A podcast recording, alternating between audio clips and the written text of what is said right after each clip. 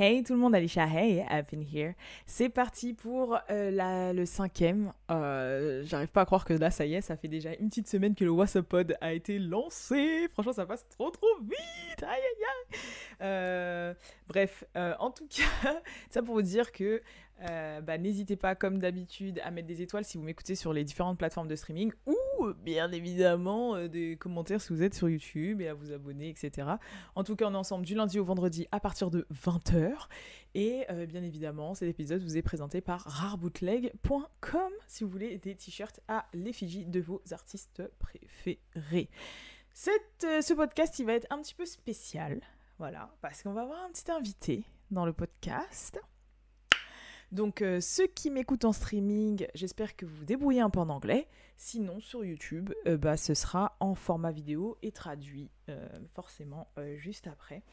En tout cas, je, j'étais très contente, voilà, très de pouvoir interviewer cette personne parce que bah, c'était sympa. Franchement, on est resté 10-15 minutes ensemble euh, pendant l'interview. On a bien parlé. En plus, cette personne euh, va bientôt accueillir une petite fille, donc c'est sympa d'en parler. Il vient de sortir un tout nouveau single et clip qui s'appelle Make You Say. Il nous vient du Nigeria. Il a joué dans Power. Il a eu un hit international. Si je vous dis There's a meeting in my bed, my bed. There's a meeting in my bed, my bed. There's a meeting in my bed, my bed. Désolée, je peux pas crier. Mais euh, oui, voilà, c'est bien ça. C'est Rotimi. Donc, c'est parti. Let's go pour l'interview de Rotimi dans le WhatsApp Pod. Salut tout le monde, Alicia Hey, up in here. Aujourd'hui sur WhatsApp Girl, on reçoit Rotimi. Ok, je pense que tout le monde le connaît ici. How are you, Rotimi? How Um, are you? you. I'm fine, thank you. The weather is not that great, but you know, it's the same as London. Yeah, yeah. So it's a little Gray is the color. yeah, it's, it's a little cold. Yeah. so I'm so happy to have you here and uh, for French people and people all over the world because you're definitely doing music for people uh, all over the world. I'm so happy to talk uh, to you about your new single, Make You Say, Yes, yes, who's out right now. yeah. Um, we can definitely feel the, you know, Amapiano vibes to it because you work with uh, Nektunez, yeah, yes, DJ, producer, Ghanaian, yes. Hit Wonder, and everything. Yeah. Uh, but before we are going to talk about the collab, but before, uh, because we know you are a Nigerian yes, and born in the US, right? yes. So we want to know how it was to grow up as a Nigerian in the US Mm. and how did you, you know, keep in touch with your culture and everything? Yeah. No, you know, growing up, man, I'm I'm first generation Nigerian. So my parents Yeah. came here with the culture. So I grew up a Nigerian kid. Like I didn't really eat McDonald's much. I was eating egusi soup with jollof rice and pounded yam and moi moi. So like I was really rooted in just the culture, like and the the mindset of of an African man, you know, uh, and an African woman. So Yeah. even from spirituality, from work ethic to how I handle people, like everything was was the African culture, you know, and so Yeah. it was it was I had the upper hand. I felt like because when you work hard, you know, you understand what hard work is, and you're focused like this, you know, Mhm. that's what gave me the upper edge over a lot of people, man. And um, and I, I had both parents growing up, you know, and still do. So like that alone makes it even stronger. So my parents let me like the reason why today I can do music and acting at the same time is because when I was a kid, they had me playing every sport. They had me in the choir. They had me learning the violin. They had me, everything. Yeah. Yeah. Find yourself. yeah. So I Being there- open minded. Yeah. Yeah. so it, so there was never there was never any limit, you know, to what I could do. So it was um it was it was very very dope, man. Growing up. Yeah. So definitely education yeah was very important. yeah And outside it was the world, and inside it was Nigeria. yes absolutely crazy yeah wow, that's crazy. Mhm. And we know that you are a big platform. Yeah. You have done TV shows, music, everything. Is it for you important to showcase like the, you know, the cultural like wealth of Africa and all the countries and everything to the US and to the world? yes you know for me it's it's one of my callings you know Yeah. to be one of the trendsetters in this in this in this movement where I'm bringing Africa to America.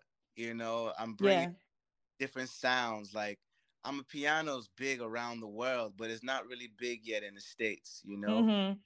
Now it's my duty to now make my record make you say a song that now translates where Americans can feel it. You know, Yeah. understand it, can vibe with it, and also just like keep my R and B Afro vibe true to myself, true to myself. But let's usher it this way. And I know after people's Yeah. success of what Make You Say is gonna do, a lot of people are gonna now try to copy that in the states. You know, and Yeah. you know, Definitely. my job because Africa is so beautiful and and the sound of it is amazing, you know, and so like culturally I want everybody to just grow into this understanding of it while I'm still understanding because that's why I'm even There so much diversity. so much Each country, each Yeah. oh, it's crazy. It's crazy. Like, that's why I'm even going back to I'm going to in next week I'm going to South Africa to Ah, yeah to you're learn gonna learn some new dance moves yeah because I saw you on the ground. yeah hey yeah yeah I want to learn all of it You don't need nobody. Hey, face expression and all. I was like, Right. okay. yeah so like i want to learn all of it man like i want to know what i'm what i'm really promoting and supporting Yeah, know and do the right you know and show them the right respect yeah, I can I can see that.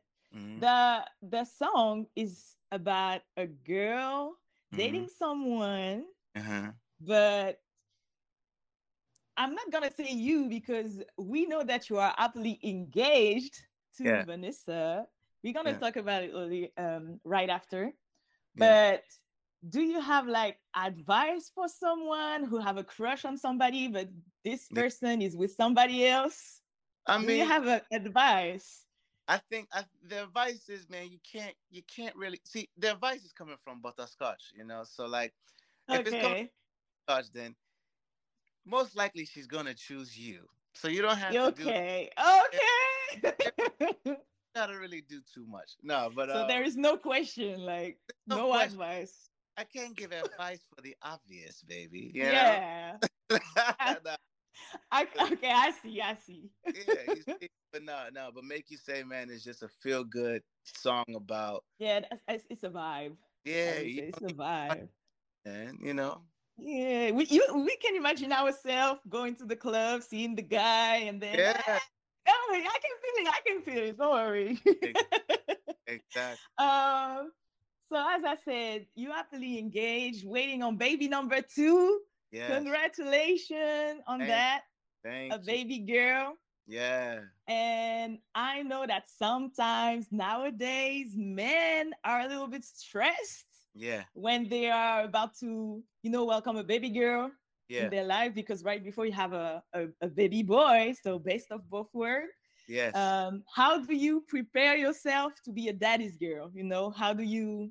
Oof, man, that's a great. Wow, that's you're the first person to ask me this question. Like, genuine. Hey, what's up, girl? Me, you know, I'm a girl. I'm a daddy's girl. I'm Okay. my first daughter. You know, everything. So, and I- my bond with my dad is crazy. So Yeah, I have to ask you. I think for me, I'm just realizing, you know, just be completely honest. You know, yeah, honest with her and and it's simple but just literally be there through good bad ugly just always be there the power of just yeah, being there is is you know it changes a lot of things and and yeah.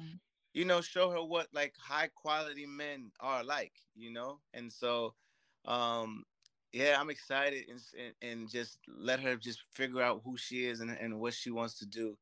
And um, yeah, I know she's gonna run my life. I already yeah, you you are gonna be her first yeah. love, yeah. her role model. Yeah, you know, yeah. like yeah, I know. Don't worry, don't put too much on your shoulders.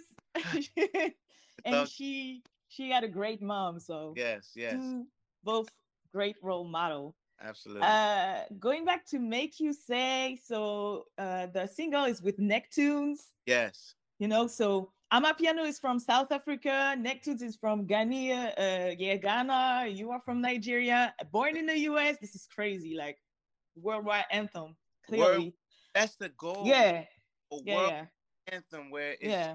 The, it's a gumbo of everything. Yeah, melting pot, everything. Yeah, crazy. Like that. And is- yeah, yeah. Mm-hmm. But it, it, you have to continue to do it. Absolutely. Don't worry. But yeah. B, it's in the in the, it's in the head. Like you're doing, you know, dishes.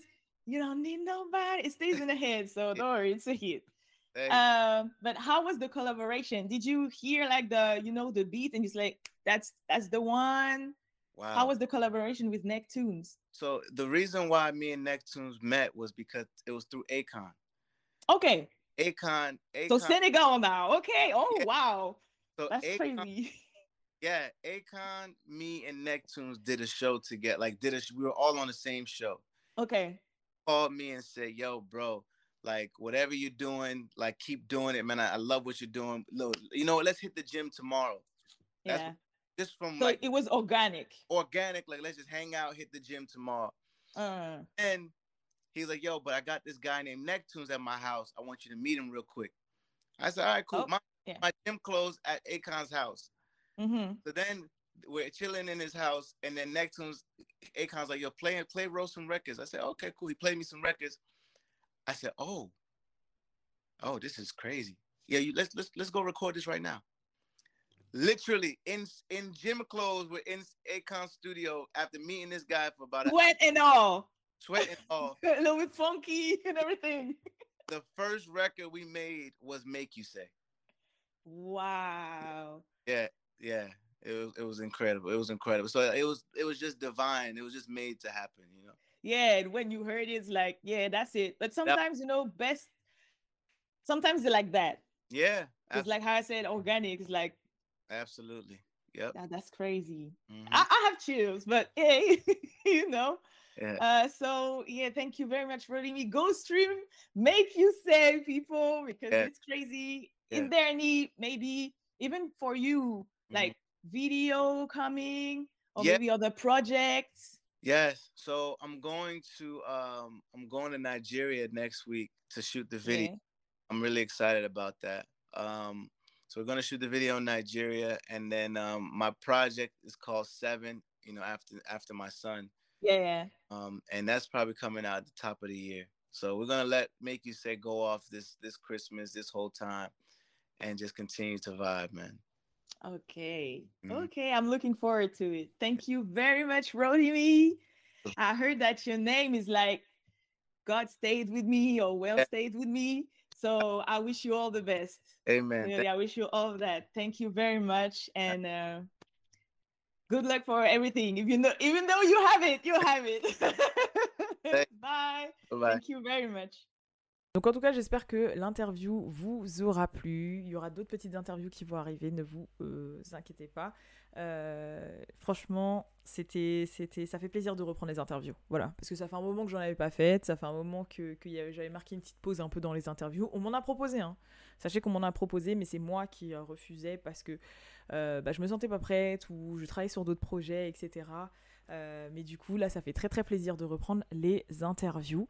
Et euh, comme d'habitude, encore une fois, hein, merci pour le soutien, euh, merci pour, pour tout, voilà, pour tout. Parce qu'en réalité, c'est quand même en grande partie grâce à vous que je peux faire ce que je fais. Hein, voilà, faut le dire. je vous fais de gros gros bisous. Et je sais pas s'il y en a qui suivent la Coupe du Monde, mais là, là, ça se joue là. Là, ça s'est joué, ça se joue on rentre dans, les grosses grosses phases. Donc euh, moi je suis moi je suis à fond. C'est le seul événement de foot où je suis à fond, tu vois. Le reste du temps, euh, voilà. Bon, je dois être PSG parce que mon père est, pour Paris, si je suis pour autre chose, je ne suis plus sa fille Moroni, mais c'est le seul événement de foot que je suis vraiment en mode je suis une footix de ouf, tu vois. Donc voilà, en tout cas, je vous fais de gros gros bisous et je vous dis à la prochaine pour le prochain What's Up Pod de lundi. Mais ça veut pas dire que pendant le week-end, il y a peut-être rien qui va sortir. Voilà, je dis ça, je dis rien. Bref, gros bisous tout le monde. Peace.